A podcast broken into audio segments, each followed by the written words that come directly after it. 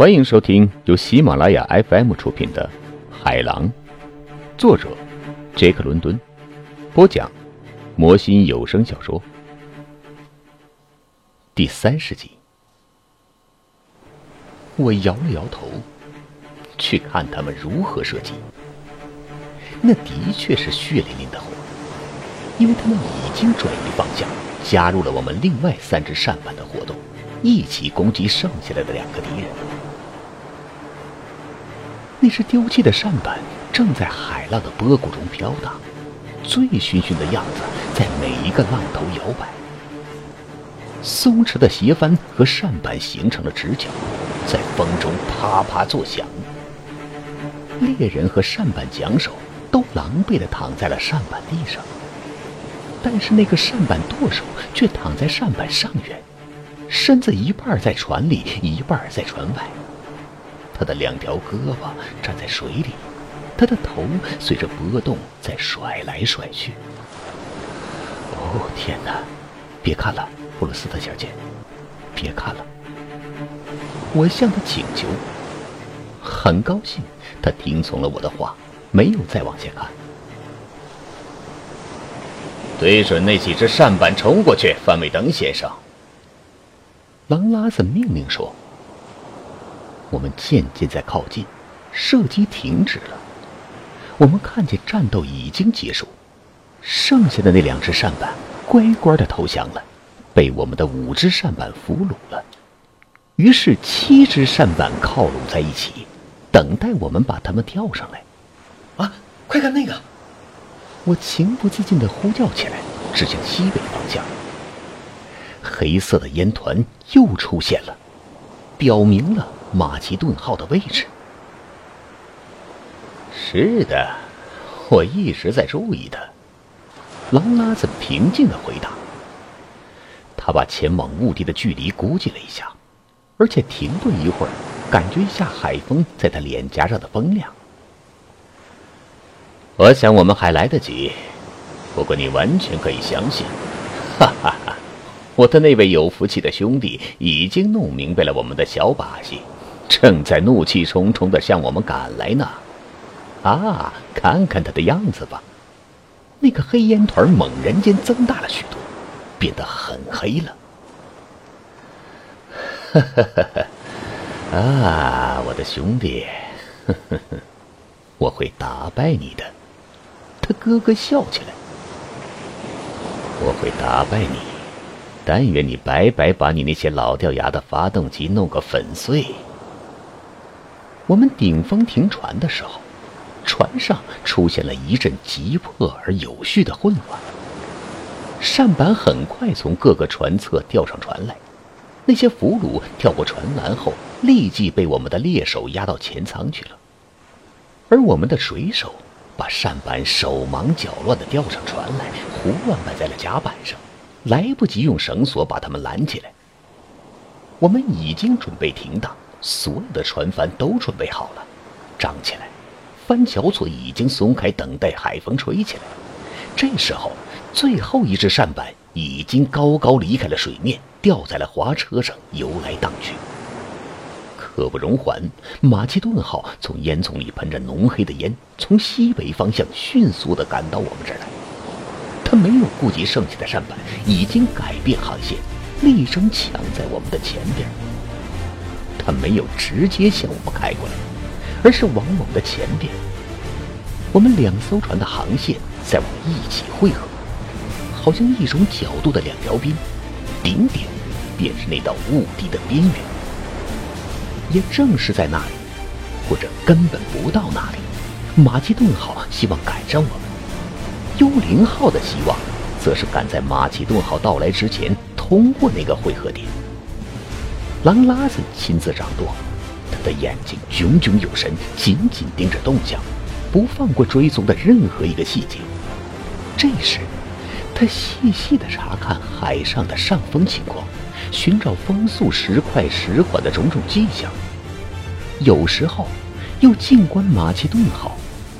过一会儿，他的眼睛又把每一面船帆查看一下，下达命令，把这里放松一点。把内力拉紧一点，直到把幽灵号的最后一点速度都发挥出来。所有的仇恨和怨气，通通忘之脑后。那些曾经长期忍受他受刑压制的水手们，在忘情地执行他的命令。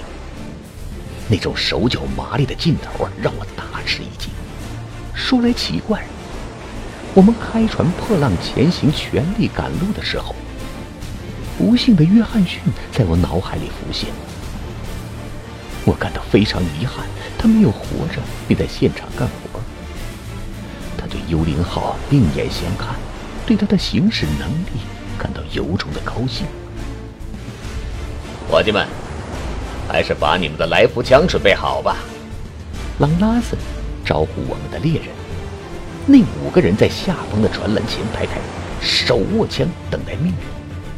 马其顿号这时只有一英里远了，黑色的浓烟从它的烟囱里冒出来，形成了一个直角，发疯的快速行驶着。以每小时十七海里的速度劈波斩浪。哦，明天叫海啊！朗拉森注视着他，引用了一句话来形容他：我们现在只有九英里的速度，不过那道雾堤就在眼前了。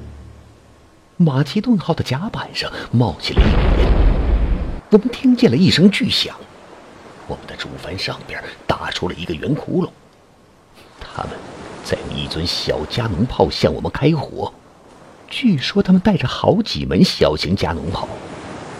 我们的人聚在船中部，挥舞着他们的帽子，发出一阵阵嘲笑的喝彩。又一道烟冒起来，声音更大。这次，那个加农炮炮弹打在了船后边二十英尺的地方。逆风在海浪与海浪之间斜飞了两下，才沉入大海。但是来福枪没有打响，因为他们所有的猎人都在扇板上，或者成了我们的俘虏。两艘船眼看相距只有半英里了，第三发炮弹在我们主帆上又打出了一个洞。随后，我们进入了海雾中，浓雾把我们包围起来。遮挡起来，把我们藏在了又浓又湿的雾障里了。突如其来的变化让人吃惊。片刻之前，我们还在太阳光下奔驰，晴朗的天空就在我们头上，大海一浪赶一浪向天边滚滚而去。还有一艘轮船喷吐黑烟，发射火弹，疯狂地扑向我们。转眼之间。船体一跃的瞬间，太阳便被挡住了，天空没有了，就连我们的桅杆顶也看不见了，而我们的天际成了泪水淋淋的雾气。灰色的雾气打在我们身上，像雨一般。我们衣服上的每一根毛线。我们头上的每一根头发和脸上的每一根汗毛都沾上了亮晶晶的珍珠般的小水珠。织尾索被雾气打湿了，从我们头上的锁具上往下滴水。我们的横梁下边水滴不断，连成了长长的摇摆的水滴线。帆船每摇晃一下。这些水滴线便会像小雨阵阵一般落到甲板上。我感觉到一种郁闷，一种窒息的感受，如同帆船在浪中穿行发出的声音被海雾送到我们身边一样。我们的思绪就是这样在活动的，我们的脑子一下子缩回来，除了这个把我们包裹起来的。湿漉漉的世界之外，想不到还有一个明朗的世界。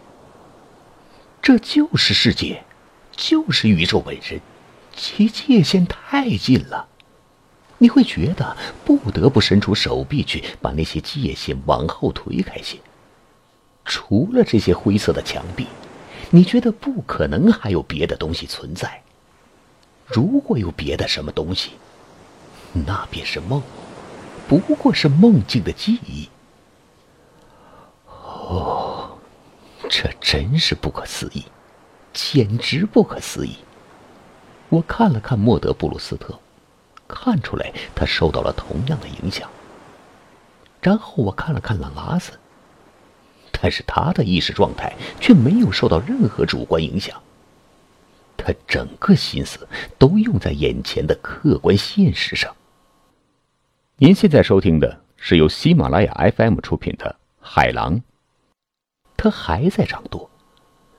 我觉得他在计算时间，估计幽灵号每次向前冲击和向下方摇滚所需要的时间。向前进，向下方走，别出声。他低声的和我说：“首先把中桅帆拉起来，派水手们守住帆脚索，别让花车哗哗响动。别说话，不能有声音。记住，不能有声音。一切就绪之后，下风行进。这句话传给我。”又一个人接一个人传下去。幽灵号靠左舷行驶，行进中没有一点声音，仅有的一点声响，是几条收帆锁头相碰，以及两个滑车吱吱响动。在包裹我们这个空音袅袅的棺木里，听起来像幽灵在活动。我们还没有来得及把帆张满，好像雾气突然之间变薄了。我们再一次来到太阳光下，广清无垠的大海一下子呈现在我们面前，直达天际。不过海面一览无余，海面没有怒气冲冲的马其顿号的影子，它那条黑烟也没有出现在天空。狼拉子立即做好准备，沿着雾地的边缘行驶。它的轨迹显而易见。他刚才进入雾中，在那艘轮船的上风位置，而在那艘轮船盲目的开进雾中，试图拦截他时，他已经钻出雾堤这道保护屏障，现在只需沿着雾堤行走，向下方重新进入雾中。这招很灵验，他的兄弟找到他，哼，这比古话说的“甘草垛里找针”还难。他没有行驶多久。移动前帆和主帆，把中桅帆拉开，我们又一头钻进了雾里。我们进入雾中之后，我发誓，我看见了一个模糊不清的船体在上风处出现了。我立即看了一眼狼拉斯，我们已经进入深深的雾底中。不过他点了点头，他也看见那个船体了。马其顿号也在猜测狼拉斯的策略，只是预计晚了一会儿，没有拦截成功。我们显然没有被发现，逃脱了。嘿，他这一套玩不下去的。狼拉森说：“他不得不返回去，把那些剩余的扇板吊上来，派一个水手掌舵，范伟登先生。”现在就顺着这条航线行走，你还应该回派水手放哨，因为我们今天夜里不能耽误任何事情。我心甘情愿出五百块钱。他补充说：“哼，只要有人到马其顿号上待五分钟，听听我的兄弟如何骂大街。”哈哈哈哈哈。眼下，范伟登先生。他把船舵交给别人，对我说：“我们一定要好好招待一下这些新来的人，给那些猎人威士忌酒喝，能喝多少喝多少，往前舱也送几瓶威士忌。我敢打赌，他们每一个人明天都会倒戈的，像为死亡拉森打猎一样，为狼拉森打猎。不过。”他们不会像韦恩·赖特一样逃掉吗？我问道。他狡猾的大笑起来，哈哈哈哈哈哈！只要我们的老猎人没有什么抱怨的，就出不了什么事情。新来的猎人打到的所有的海豹，每一张我都分给他们一块钱。今天他们有这样的热情，一半都是因为这样的利益。啊，不会的，只要他们没有什么可以抱怨的，他们就不会逃跑。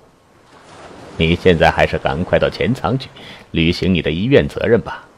哈哈哈，一定有溢满屋子的人在等着你呢。狼拉森从我手里拿出威士忌，挨个分发，酒瓶开始风光起来，而我去传授楼照料那些新受伤的水手。我过去见识过威士忌喝醉的人，比如俱乐部的人喝威士忌加苏打水。但是从来没有见过这些人、这些船员喝威士忌的样子。他们用小锅、大杯和瓶子喝，各种器皿都把酒倒得满满的，每喝一次都是大口痛饮。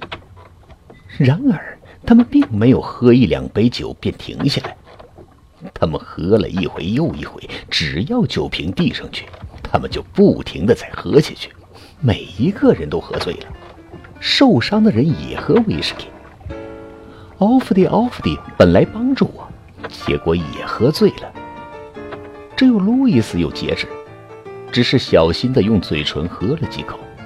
尽管他也加入了狂欢，和大多数人一样大呼小叫，哈哈，那真是不顾一切的纵情狂欢。他们扯起嗓门大谈那天的战斗，为了一些细节争吵不休。或者大动感情，和他们刚刚交过火的人做朋友。俘虏们和战胜者们彼此拍着肩膀，打着嗝，指天发誓以后要相互尊重，相互敬仰。他们哭诉过去和以后在朗拉森的铁腕统治下遭受的种种苦难。所有的人都在咒骂，把有关他的受刑的可怕传说讲述出来。那是一种奇怪的、可怕的景象：一溜狭窄的排床中间的空地儿，地板和墙壁在跳跃，在摇晃；昏暗的灯光、摇曳的影子，一会儿拉长，一会儿缩短，鬼影似的。浑浊的空气里混合着烟味、人体味和点墨防腐剂的味道，还有那些人涨红的面孔。哦。我应该称呼他们为野蛮人才对。我看见奥弗蒂，奥弗蒂拿着绷带的末端，观看着场景。他那天鹅绒似的发光的眼睛，在光线下像鹿儿的眼睛。不过我知道，他的胸膛里潜伏着野蛮的魔鬼。可他的脸上和举止上，却装出温文尔雅的样子，几乎像女人那样。我还注意到，哈里森那孩童般的脸，曾经是一张善良的脸，可现在成了魔鬼的脸，充满激情，正在向新来者讲述他们所在这艘地狱船上的情况，扯起嗓子诅咒狼拉森的脑袋。狼拉森，名副其实，总是狼拉森的德行，以奴役人和折磨人为乐。一个男性兮兮，这些人都是他的侏罗，趴在他面前受苦受难的畜生，只有在喝醉酒和私下里才敢发泄不满，奋起反抗。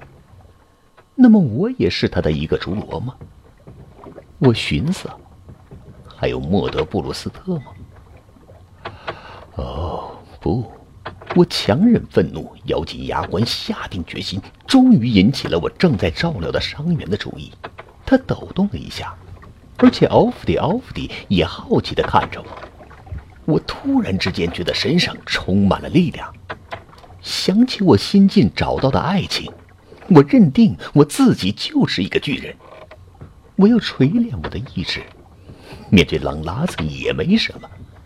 我过了三十五年的书斋生活也没什么，一切都会好起来的。我会把事情做成功的。力量顿生，我感到神清气爽，转身离开那大呼小叫的地狱，从楼梯爬上甲板上。只见海雾像魔鬼一样在夜里飘动，空气甜甜的，纯洁而平静。统舱里只有两个受伤的猎人，也像传手楼里一样大呼小叫。只是朗拉森没有受到他们的诅咒。我再次来到甲板上，大有如释重负的感觉，然后向船后的舱室走去。晚餐已经准备好了，朗拉森和莫德正在等我就餐。他船上所有的人都很快醉了，他却仍然清醒。他没有喝一滴威士忌。在这种情况下，他不敢喝酒，因为他只有路易斯和我可以依靠。路易斯现在还在掌舵，我们在雾中扬帆行驶，没有瞭望，没有灯光。朗拉森在水手中间大撒手分发威士忌，这令我大吃一惊。不过他显然知道他们的心理。明白，以流血开始的人重新建友谊，最好的办法就是一醉方休。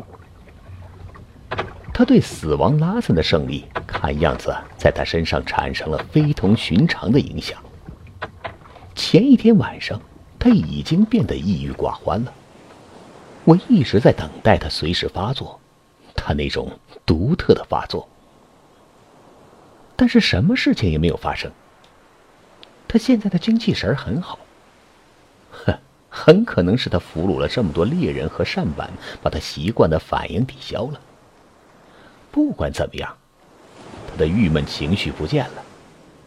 那个郁闷的魔鬼没有露出狰狞的面孔。当时我是这样想的，但是，哼，我呀，对他了解的太少了。